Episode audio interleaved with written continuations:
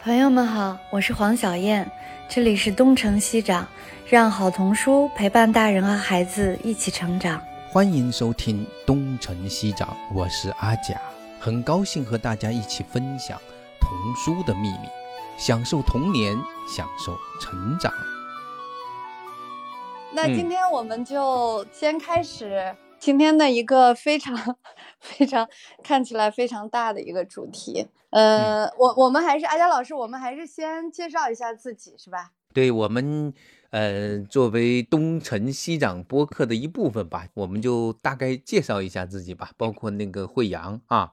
呃，那我们先请惠阳介绍自己。嗯。我做一个简单的介绍啊，呃，我是宋慧阳，是儿童阅读教育的研究者，也是童书的翻译推广人。那我跟阿佳老师可能有很多的呃工作的内容是有重叠，而且我们也是爱乐公益基金会书目的共同的评委，我们是一起战斗的队友。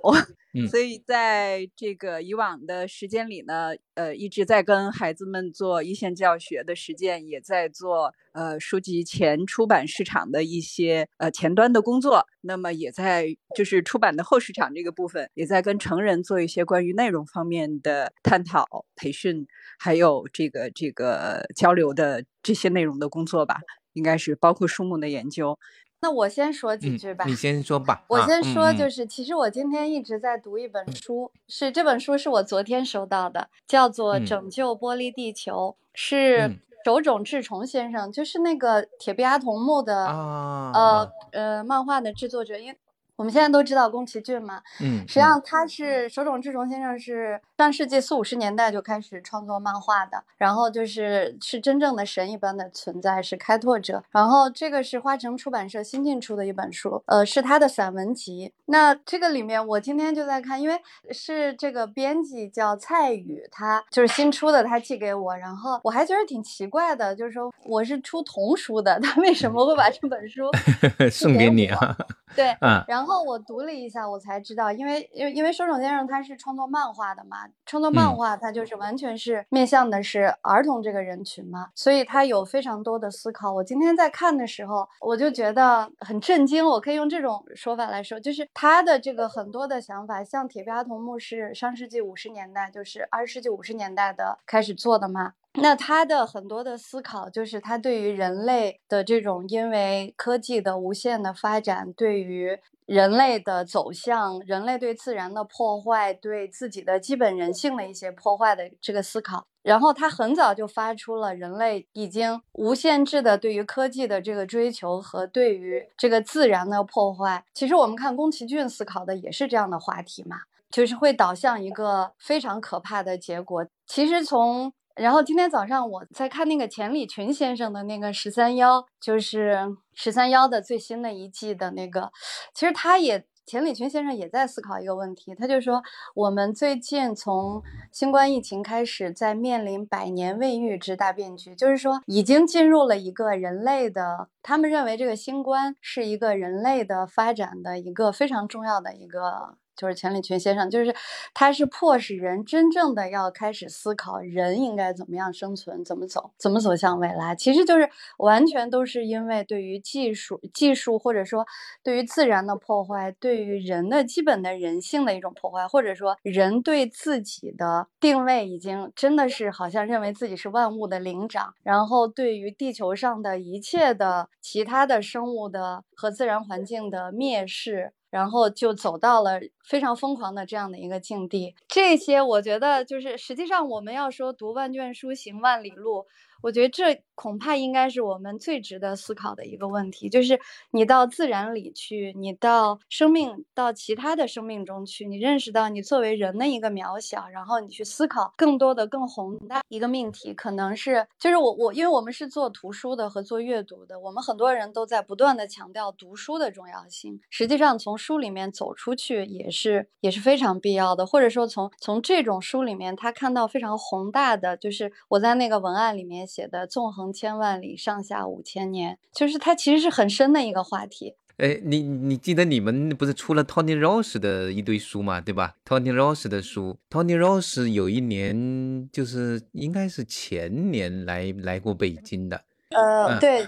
是吧？是我们和对羽田羽田邀请对的，我们和羽对是的田羽田一起邀请的，对。然后呢，那个老先生也八十了啊，八十应该出头了。然后他呢，当时大家问他一个，有个人问他一个问题，大家也也很好奇这个答案啊。他说：“你对这个保护地球有什么看法啊？就是那个地球这么多污染，那个包括塑料啊的那个那种对地球的污染，呃，对地球拯救地球有什么看法？”你猜那个 Tony Ross 怎么说吗？挺好玩的。嗯他说：“我一点也不为地球担心。嗯嗯地球经过了这么多年代，实际上地球的诞生，从现在的科学的大概比较统一的意见认为，地球诞生有四十六亿年了。那么四十六亿年，地球可能一直在好好的，哪怕人类把那个塑料毁毁灭了很多很多，最后毁灭掉的是人类自己而已。”地球还是那个样子，对，您这句话你理解他的意思吗我明白，也就 也就是对人类 其实没有毁掉地球，人类毁掉的只是自己而已。所以他说他一点也不为地球而担心，他所这个特别托尼罗斯这个回 答是。的，他很逆向思维的。其实我们有时候再看看，人类好像觉得自己是主人，然后把这个地方给挖了，那个地方修修起了大坝，那个地方做起了很多很多，好像改造了人定。到现在为止，人人们还在说人定胜天，但实际上我们看到被这个胜的天的惩罚还算少嘛啊，就是今年可能看到了越来越多。我想跟大家分享一段，就是嗯我今天正好在读的这本，就是我刚才说的手冢治虫先生这个《拯救玻璃地球》里面他的一段话哈，因为它是一个小的呃散文集嘛，这篇叫《献给勇于探险的孩子们》，然后他这里面有写到，他说他前面就是一段就写的是。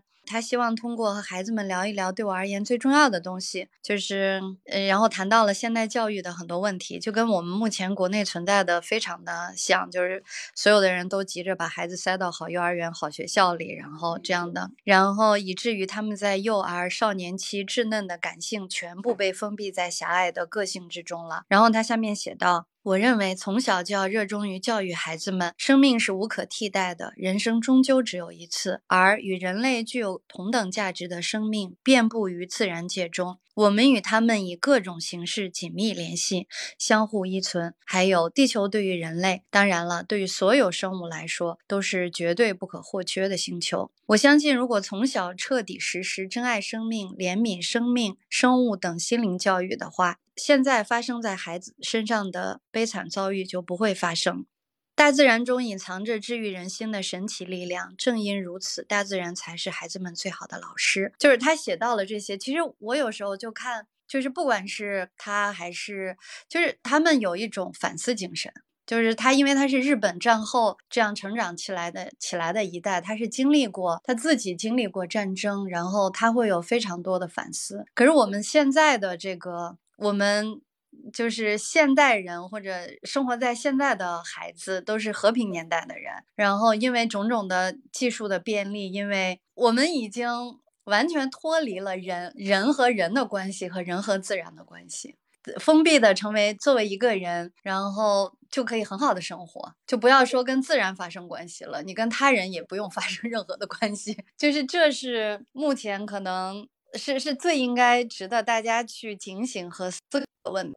就是我们我们不断的在讨论读万卷书，或者说行万里路，其实最终我们应该讨论的都是。这个人生里面，我们应该做一些什么样的选择？我们应该怎么样的去过一生？或者我们自己的一生如何对我们的后代产生影响，然后对人类产生影响？其实我就是越说越大了。阿佳老师刚才说，我们这个话题越说越大了，可以非常非常大。实际上，我觉得，那如果我们都不去想这种特别大的话题。呃，就是这也是我经常去出去演讲的时候，大家说你黄老师，你为什么要讲这么大而无当的话题？我经常是从这个人哲学三问开始讲，或者就是从读万卷书行万里路开始讲。但是我觉得大家是不是现在都对这种宏大的命题没有兴趣了？但是 我我自己是是是非常有兴趣的。我觉得只有在有道无术，术上可求；有术无道。止于术，惠阳刚才给我 看了一句话，对，其实就是就是一定得知道术都是是小问题，道是最重要的。但这是道也不是是人长就是出来的，对吧？对，这是咱们成年人的思考，或者其实小孩也会去想的，但是小孩不会这么去表达。对于孩子来说呢，呃，对他们什么是重要的，其实这是很大程度上是我们的观念，也是我们很多时候的一种哲学的思考。就是你说的那个，呃，刚才你读的那一段吧，它其实是强调的是一种什么因，我我理解就是一种一种人的一种自然的一种感受力，就是手冢治虫吧，哈。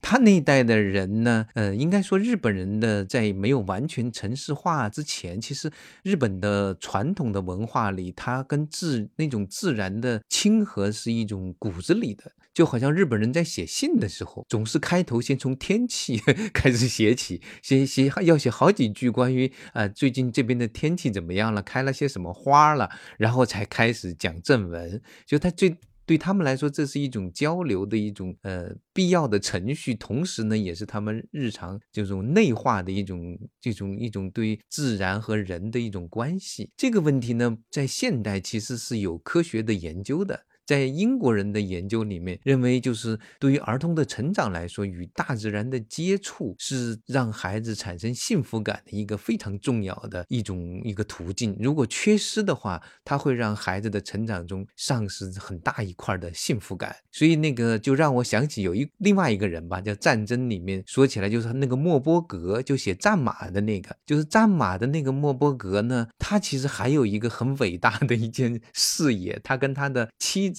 一直在做，大概从一九七六年左右吧，七五七六年，他们就一直做到今天。他的妻子呢是呃。恰好呢是那个企鹅公司的创始人，就是创始人是他的之一吧，是他的妻子的父亲，就是他的岳父。呃，当然那个莫波格他创作跟他这个岳父是没有关关系的，但是他们由于他的那个岳父呢去世的比较早，他们两口子呢继承了一笔钱，这笔钱还不小，所以他们就专门办了一个农场。这个农场呢就是要吸引那个城里的孩子。跟那些学校联合啊，到让那个城里的孩子到那个农场里面来活动一到两个星期，这是一个公益项目。他们现在呢已经总共建了两个农场了，就是所以说你会发现，当这些人经历过他的一个这样的一个战争，还有他的童年的经历的时候，他会对这种大自然对于儿童的影响是可以看得很重。包括伯宁罕这个人也是这样子的。那么，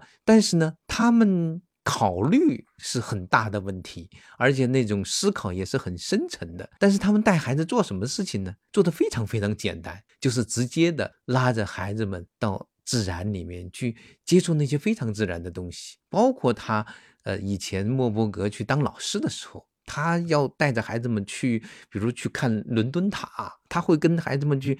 那个先编一套那个戏剧，然后孩子们演的很很过瘾了之后，然后直接的再带去到那个塔里去演。他演的是很血腥的那个砍头的戏剧，啊，就是你会发现他就是保持一种惊奇感，然后还有一种跟神奇大自然的一种神奇的接触。这也让我想到那个以前说是活佛呀，就是要带小活佛的时候，就是小活佛要长大怎么带呢？很多时候就是带一个那个呃有道的高僧，然后就让他呃抱着他或者骑在脖子上一起去看世界，就是看而已。所以我们可以，我觉得是我们可以想的很大。谈得很深，但是带孩子做的事情呢，要足够的简单、直接、质朴。对，大概是这样啊，是的。对对，是因为我们是在跟大人谈嘛，我们我们谈这样的话题是在跟。像今天来参加的，基本上都是和儿童教育、儿童阅读，就是哎感兴趣的哈。对，是引导孩子在精神和身体上引领孩子的一些人，所以我觉得大家还是应该想的更深、更高、更远，然后才能带孩子走向更深、更高、更远的地方。我把这个给给惠阳，就是刚刚听到阿佳老师讲那个农场啊。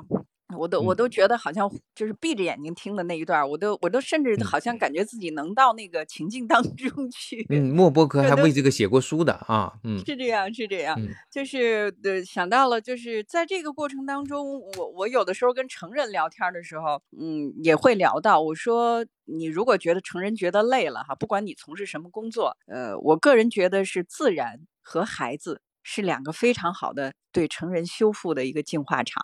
就你特别累的时候，你把什么都放下，你跟孩子待在一起，你在他的那个视线，你跟着他走，你让他带着你走，就这种感觉的话，他对成人是特别修复的。然后，如果说你再到大自然里面去，比如说像山中那样，一个二十四小时速递公司的卡车司机，是吧？这么一个偶然的机会，每天都要从山的这一端开车开车盘这个山盘过去到山另一端的小镇，呃，这是他运输的工作。也是他谋生的一个一个一个通道。那么无意当中，他车子停下来，他到呃是跑到这个山里面的这个树林的后面去嗯嗯去了。然后突然发现我找不到嗯回去的路了，找不到这个回到车子旁边的路了。而他没有更多的焦虑，他慢慢开始就是哎，我我到底现在在哪儿？刚开始是找路，后来是慢慢融入了这个大自然，是吧？他那个放大的被夸张的放大的手从树洞伸过去，哎，对面有一个树，好像呃像一个黑色的小精灵一样，拿着一个小树枝，两个手呃四处未处，就有点像创世纪那样子。但是那个放大的时候，我最早看到这一页的时候，我真的是很震撼，起鸡皮疙瘩的那种。为什么？我觉得是自然当中把这个人，这个司机，他已经放开了他的职业身份，他的这个触觉一下子被大自然当中唤醒了，一下放大了，一下触觉的敏感有了。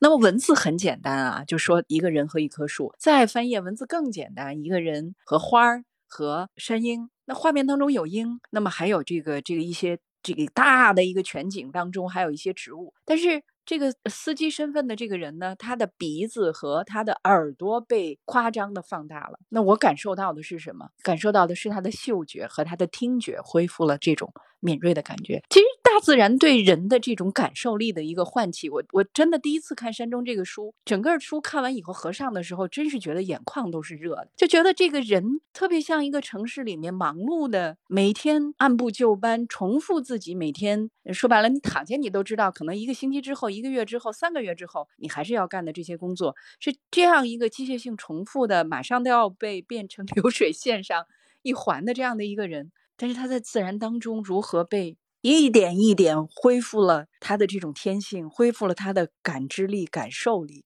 然后在当中被修复，被最终就是像一个山中的他，好像也变成了一个山中的精灵一样。是吧？然后再躺在草地上，然后他把脚伸到溪水里，然后他自在的，嗯，不用管你走的漂亮不漂亮哈，嗯，自在的在山中奔跑，就整个的这种天性的唤起，这种释放，这种减压，我觉得是一个大自然对人的修复的这个过程。而且我很感谢文字作者，他没有把这些东西像我这样啰里吧嗦的 形成文字、形成语言放在纸页上。我说那那如果那样的话，这个书就大打折扣了。人家文字作者是这个图画书作者的女朋友，哎，心有灵犀不点通，难怪如此默契。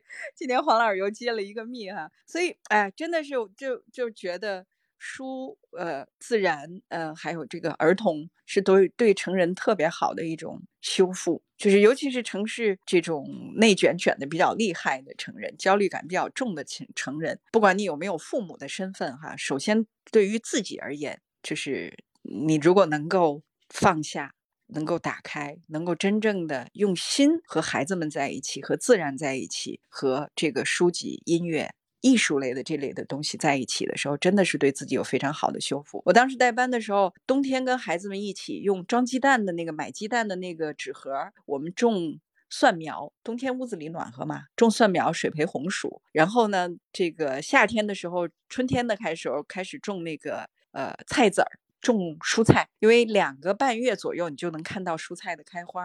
在他们放暑假之前，他们可以完成的、完整的观察一颗种子从呃营养土里面种下去，像芝麻粒儿这么大种下去，然后呃一个手指节高的芽儿，然后再到呃五公分高的芽，然后再到它长出了叶子，然后慢慢开的花儿，然后到最后打籽儿。整个这个过程，我们真的在城市的学校里面，我很难给他们弄一块地，所以这是我们的班级的小农场。他们农场的自留地就是孩子们从家里带来的可乐瓶子啊，一个大可乐瓶子，然后把中间剖开一段像小船一样放在窗台上，每个小组一个可乐自留地，然后都是他们自己种进去的菜，他们会去观察，会去浇水，然后我们常常会想到那个呃，这个生活即教育的这句话，陶行知先生的，哎，他们在中间去感受，这就是我们班级的这种小农场。那你会看到孩子们在感触他的时候，他们会生出很多智慧性的东西来。我们说爱怎么教？你身体力行示范是一种成人式孩子们成长的环境嘛？这是丁晓晴老师的话。那么在教室、在学校教室的这个环境里，严肃、认真、活泼的这样的一个环境里，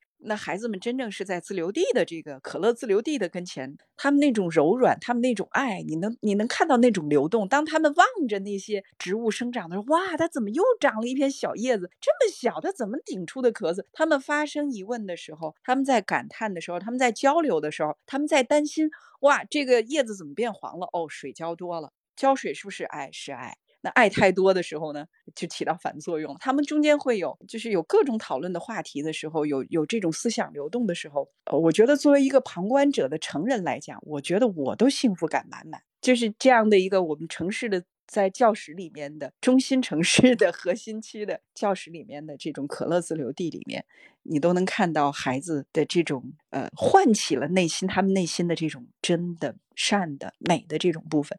这难道不是我们想让孩子们在童年去被标定下来、沉淀为他们性格当中最有力的基石的那个部分吗？由此，如果说我们再功利一点，你再去阅读自然科普的书啊，你再去阅读生命教育类、生命题材相关的这些书啊，我想他们的体会，呃，后来我们在高年级的时候，我们在五六年级谈到战争题材啊，谈到生命教育有一些题材的时候，你就看到孩子们的理解的深刻，绝对不只是好词好句积淀出来的，而是这样真切的这种生命的体验，跟自然的接触。中间的这种自己的参与，是由这个去一点一点累积出来的。刚才说到，我正好想起一个学校啊，在和安徽合肥，我大概今年的几月份去看，当时蛮震惊的，就是他当时是一个新的学校，就是它是一个嗯，是合肥的师范小学的附小的一个分校。然后呢，他们是在一个回迁的小区那边建了一个新的学校，然后新新的学校的那个房顶。我全是他们自己种的地，他们把那个房顶，那个校长去的时候就带着孩子们说：“我们就在房顶来种地，特别好玩。”然后每个班有一畦地，真的种东西，而不是不是开玩笑的那种。他们种完了还跑到市场上去卖。然后呢，呃，开始来自最大的阻力，你知道是哪里吗？居然是来自家长，就是那个有些家长他说：“我们这个在。”不，那个搬迁之前，我们这个就在这里种地的。现在我们孩子来读书，居然还让我们的孩子种地。我们不想让我们的孩子种地，我们想孩子读多读点书啊。那大概是这个样子，挺好玩的。所以其实不拿书的时间把生活过好了，他未来一定会在书的。哎，当然你这是就是你这是我们的一个城里人的一个困惑，但是他作为一个农村，就是他农村回迁的人，他们觉得我。我们已经种够地了，我们希望我们的孩子 多读点书。对，其实种地本身 真的不只是形式上的，那当然是种地而已。当然是你要把它变成一个真正意义上的去。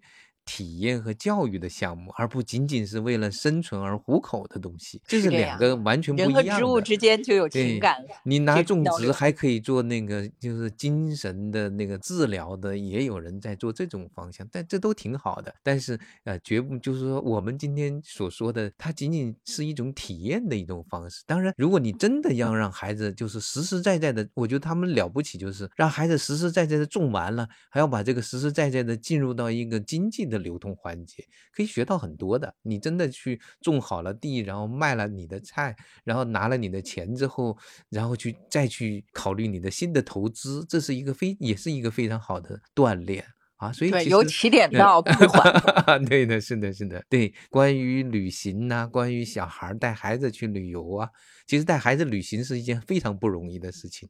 我我那天跟一个呃朋友也来说，小带小小孩出门，那真是要带带齐所有的装备，包括酒精纸啊，包括这个小小的这小玩意儿，全得带齐了，这几乎要带一个那个应急箱才能出门。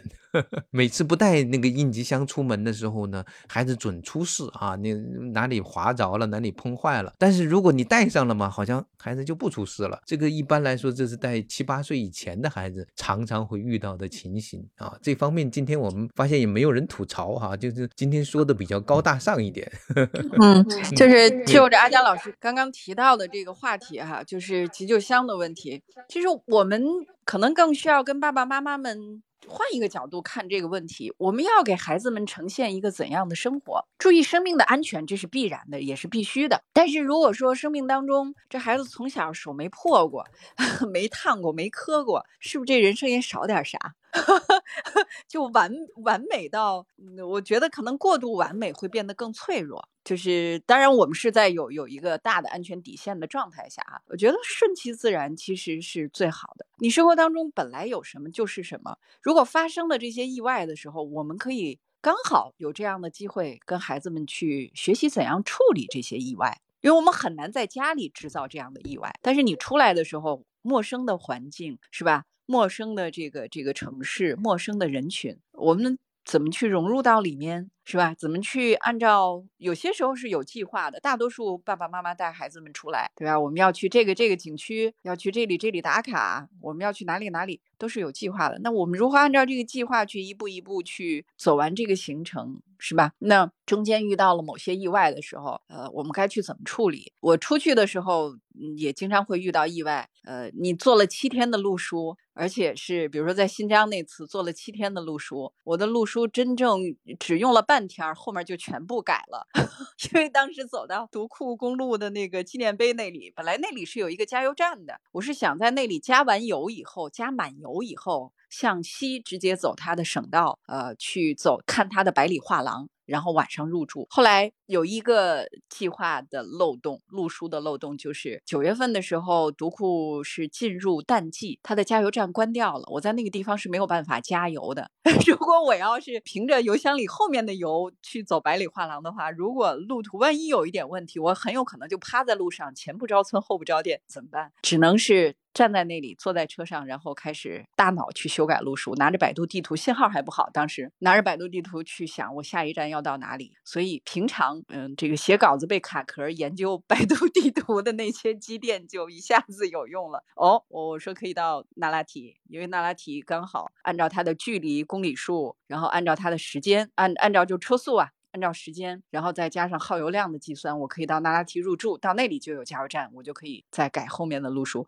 其实这个好像是成人的一个处理应急事件，而且还是很急呀、很急的一个事件的一个应变。但是带孩子们走路的，就是走这种行程的话，磕呀碰呀这种小的伤，恰好是成人可以给孩子们去示范，你够不够淡定，你够不够冷静？出了这些意外的时候，我们可以用什么样的心态去面对和处理？这难道？不是孩子们人生当中需要的一种积淀吗？而且这种机会太难得了，所以，嗯，爱孩子没有问题，但是如果太完美、太呵护了，他可能会变得玻璃心一样，那可能又会引发后面的 焦虑。所以我觉得不如 relax，就是放松，把自己放松下来。大多数的时候，意外还真的只是几率，概率很小，因为我们平常还是都有很多的这种防患的意识的，所以不妨有一些小的插曲的话，最后可能会变成我们的谈资呢。我们和孩子们未来回忆起来，哎，你小时候曾在某个地方还有什么样的糗事，对吧？变成一种谈资，这未尝也不是一种乐趣哦。嗯，今天反正聊了很多哈，但是呃，大家有没有什么新的想法？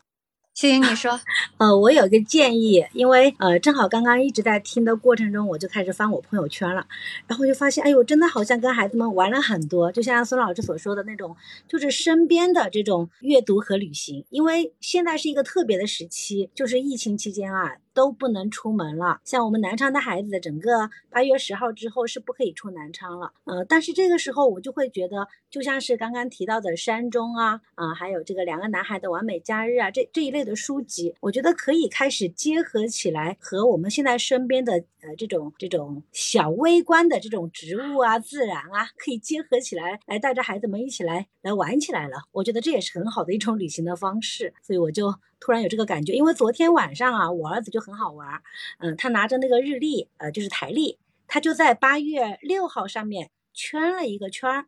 圈上之后，我说你圈它干嘛呀？他说这是一个重要的日子。我什么日子呀？他说这是夏天的最后一天。其实我可能都忘记了是立秋，但是他能够去记住。他说这是夏天最后的一天。我听到他还有一点小惋惜的感觉啊。那我就在想，哎，如果这个时候，呃，我们把握好这种每一个季节的更替，再把这些书结合起来，就像是一盆植物啊啊，然后或者说就是看天啊，看云啊。其实我觉得这也是非常好的。读万卷书，行万里路，而且这个万里路，它可可能很多还和我们的思想是可以连接起来相关的。我觉得这个挺好。然后我也去翻了一下，原来还真的自己还做过一期是山中的成人读书会。那我觉得也可以继续带着大人们也来读一读。现在在家里都特别被憋着的那种感觉，我有这样的一个建议。哎，你们那边连那个就是周边的公园都不能去了吗？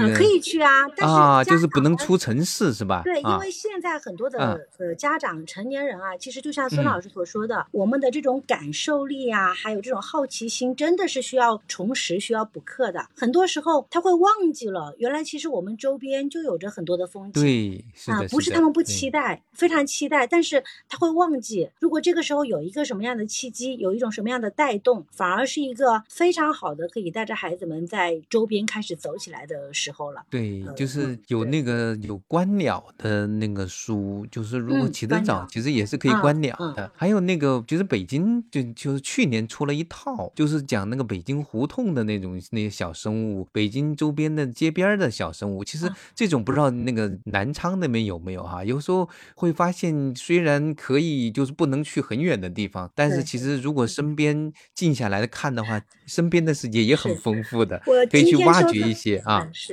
我。今天收到了很好的一份礼物，是我朋友给我拿来的，关于南昌的老的历史文化的街区啊这一类的内部资料。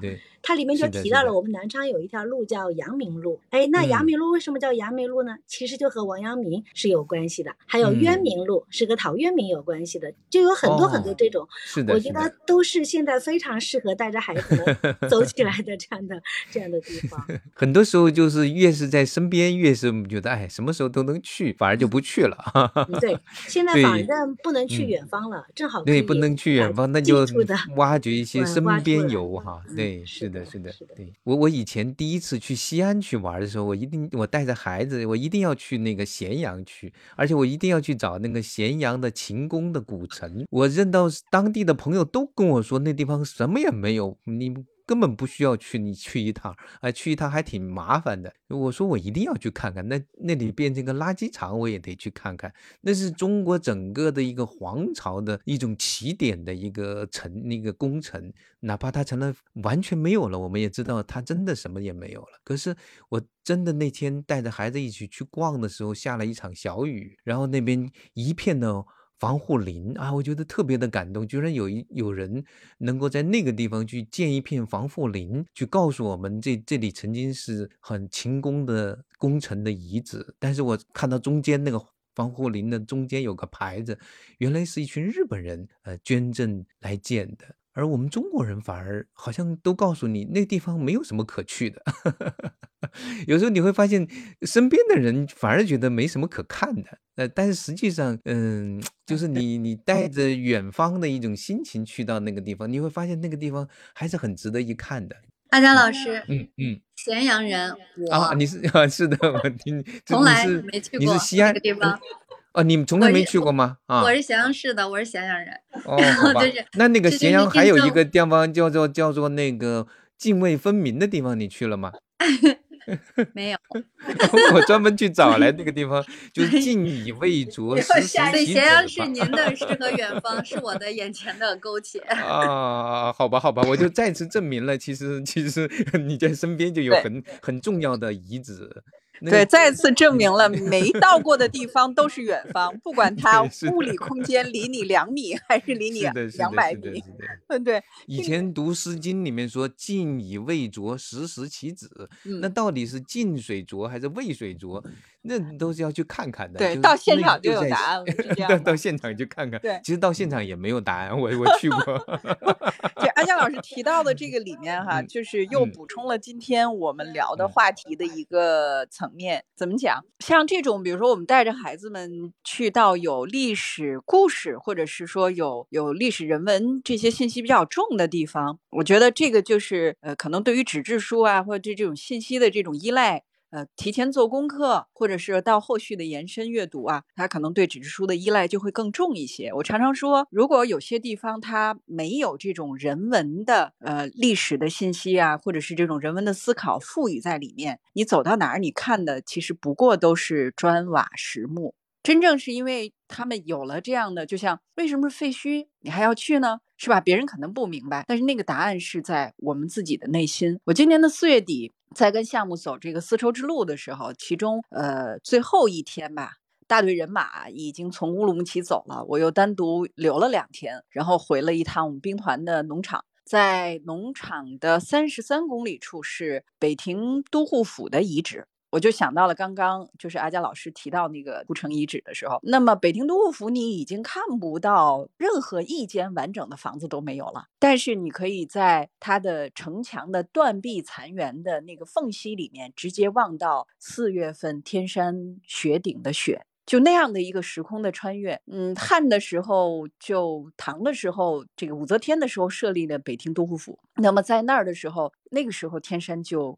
顶着雪峰屹立在那里，我们现在再去今年的四月底嘛，再去站在那里的时候，呃，地理上位置上没有太大的变动，但是时间上却经历了这样长的一个漫长的一个时间。那天是今年夏天第一个室外预告的三十三度，然后在里面徒步步行走了九十分钟，沿着故城的内城和外城中间的那个土道。然后看到了若干只肥硕的大兔子，还有小蜥蜴等等，它真的是已经荒无人烟很多年。但是我走那个故城的时候，脑子里想到的就是在这片土地上曾经生活过的那些民族，因为高昌回鹘的那个西大寺就在这个故城遗址的一公里处，就挨着它的城边。然后那里面记录着高昌回鹘和唐这个政府他们对这个当地的那个时候的共。治记录着这样一段历史，也记录着佛教东进的过程当中，这个西大寺也是一个重要的一个见证。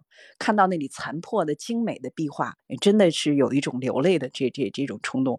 所以我说这个。信息的获得，它就可能是现场所不能直接给到你，是必须通过阅读啊，我们来获取更多背后的人文的这种知识。那正因为有了这样的阅读，不管是之前的还是之后的阅读，嗯，我们的可能思考会变得更深入。旅行对人生的这种意义，就是对于自己的这种锻炼，它可能会和仅仅普通意义上看的砖瓦石木肯定是不一样的。那么通过这样的一个累积，呃，我想它是对一个人的心。性会会产生一个长远的影响，它不是某一刻的一个影响，是一个长远的影响。嗯，这个基本上做做一个小结了。哎，那个蔡朝阳老师还一还在哈，有没有要跟大家分享一下的？今天特别期待，对，特别特别期待。蔡老师 带着孩子们回来呀，去了西安。我对一切去了我们西安，去了我们大陕西、大西安的人，都很有感情，都很有感情。耶，大家好，大家好，阿佳老师好，晚上好。那个呃，孙老师好，黄老师好，哎，谢老师好。其实我也刚刚从敦煌回来啊，对我带了那个二十多个孩子，就是去敦煌游学，去看了莫高窟、千佛那个。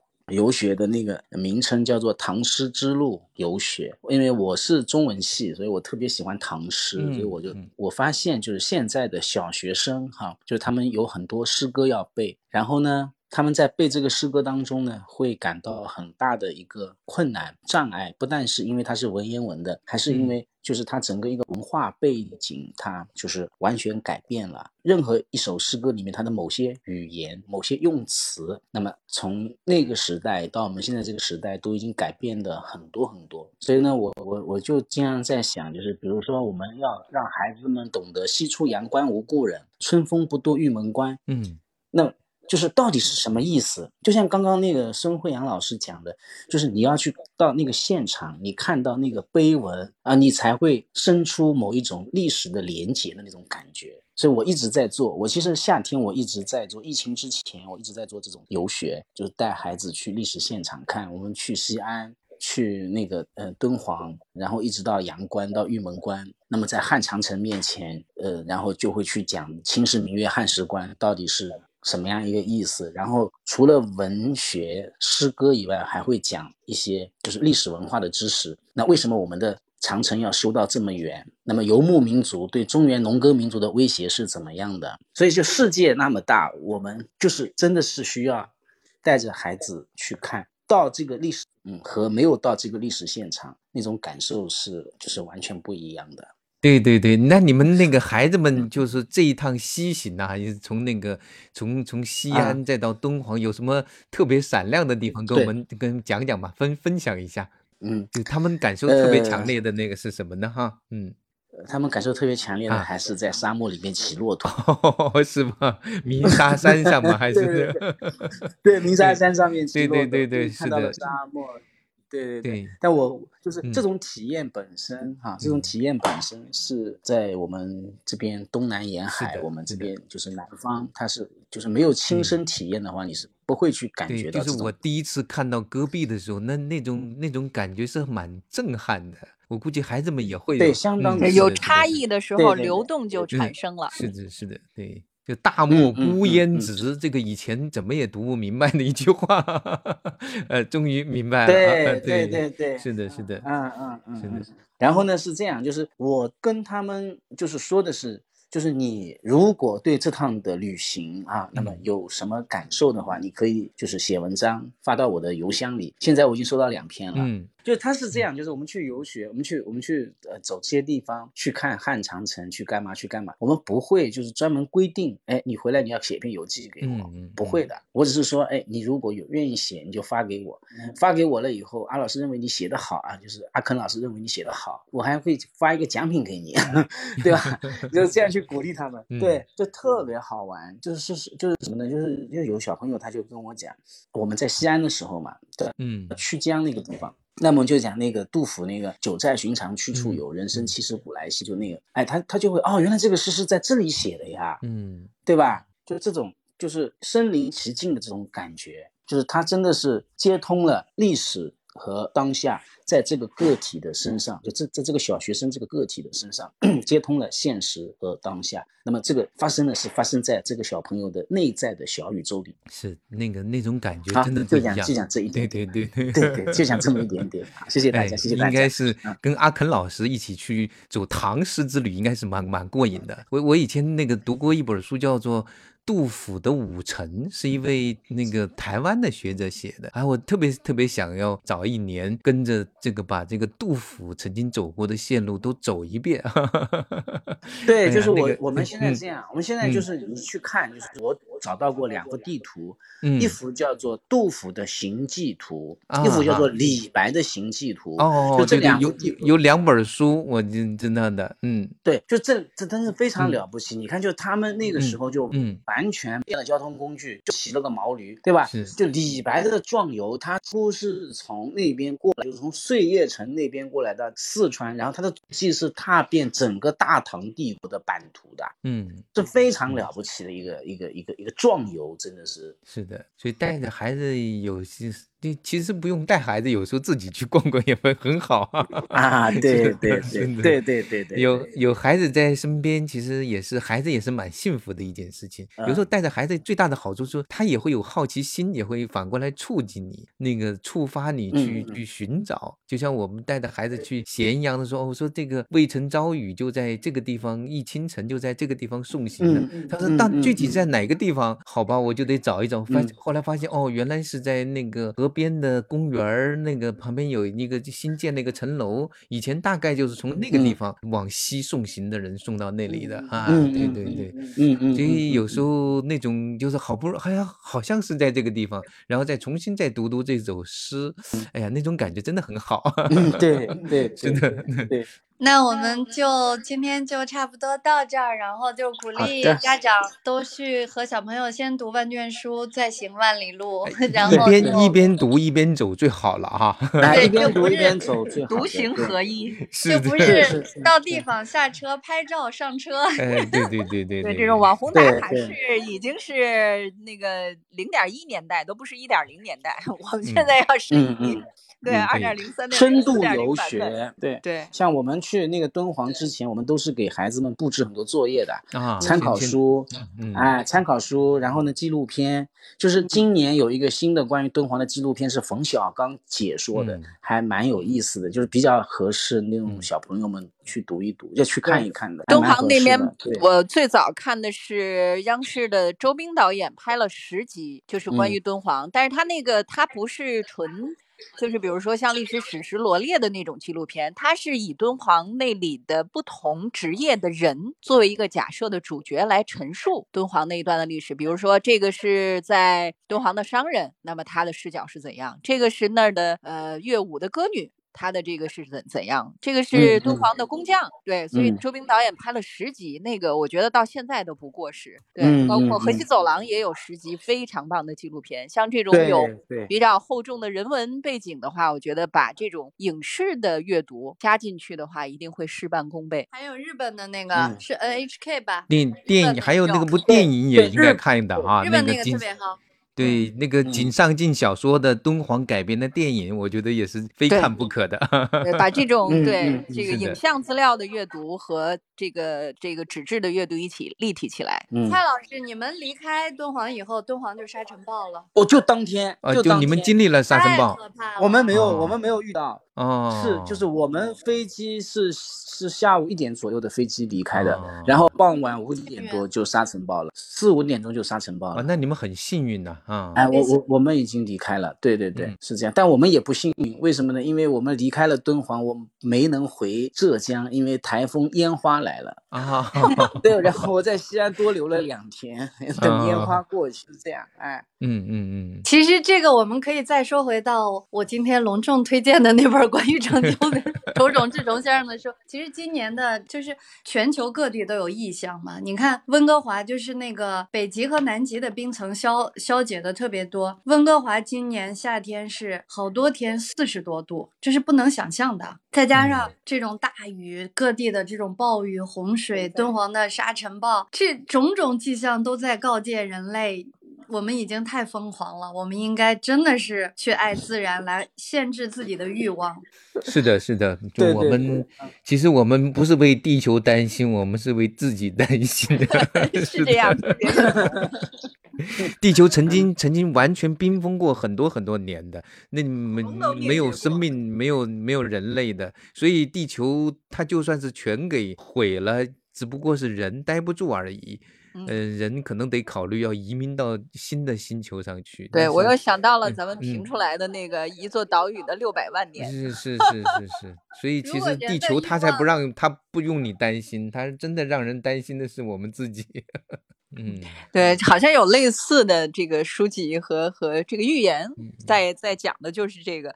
因为古人对于这种呃天人合一、对天地的这种敬畏，立秋是有祭祀的，就是要有祭祀的仪式的。所以，嗯，我我常常感慨哈，这二十四节气它绝对不仅仅是一个农业社会的一个产物，它不仅仅是一个指导农时的作用，它其实有很朴素的人对自然的认知，人对自然的这种敬畏。中国的古人是把这种敬畏落实到日常的生活里的每一个细节当中的，所以我们现在可能有仪式感的生活变成一种奢望了哈。呃，但是我觉得无论是行就是行路也好，读书也好，其实最终的根源还是让我们更好的生活在这个世界上。嗯，不仅仅是自己这一代的生存，还有后续。好吧。就就可以结束了，谢谢大家，谢谢大家，嗯，谢谢阿佳老师，哎，谢谢孙慧阳老师，嗯，谢谢最后的谢谢黄小燕老师，对，嗯，谢谢所有人，让我们读万卷书行万里路，好，拜拜，好，拜拜，嗯。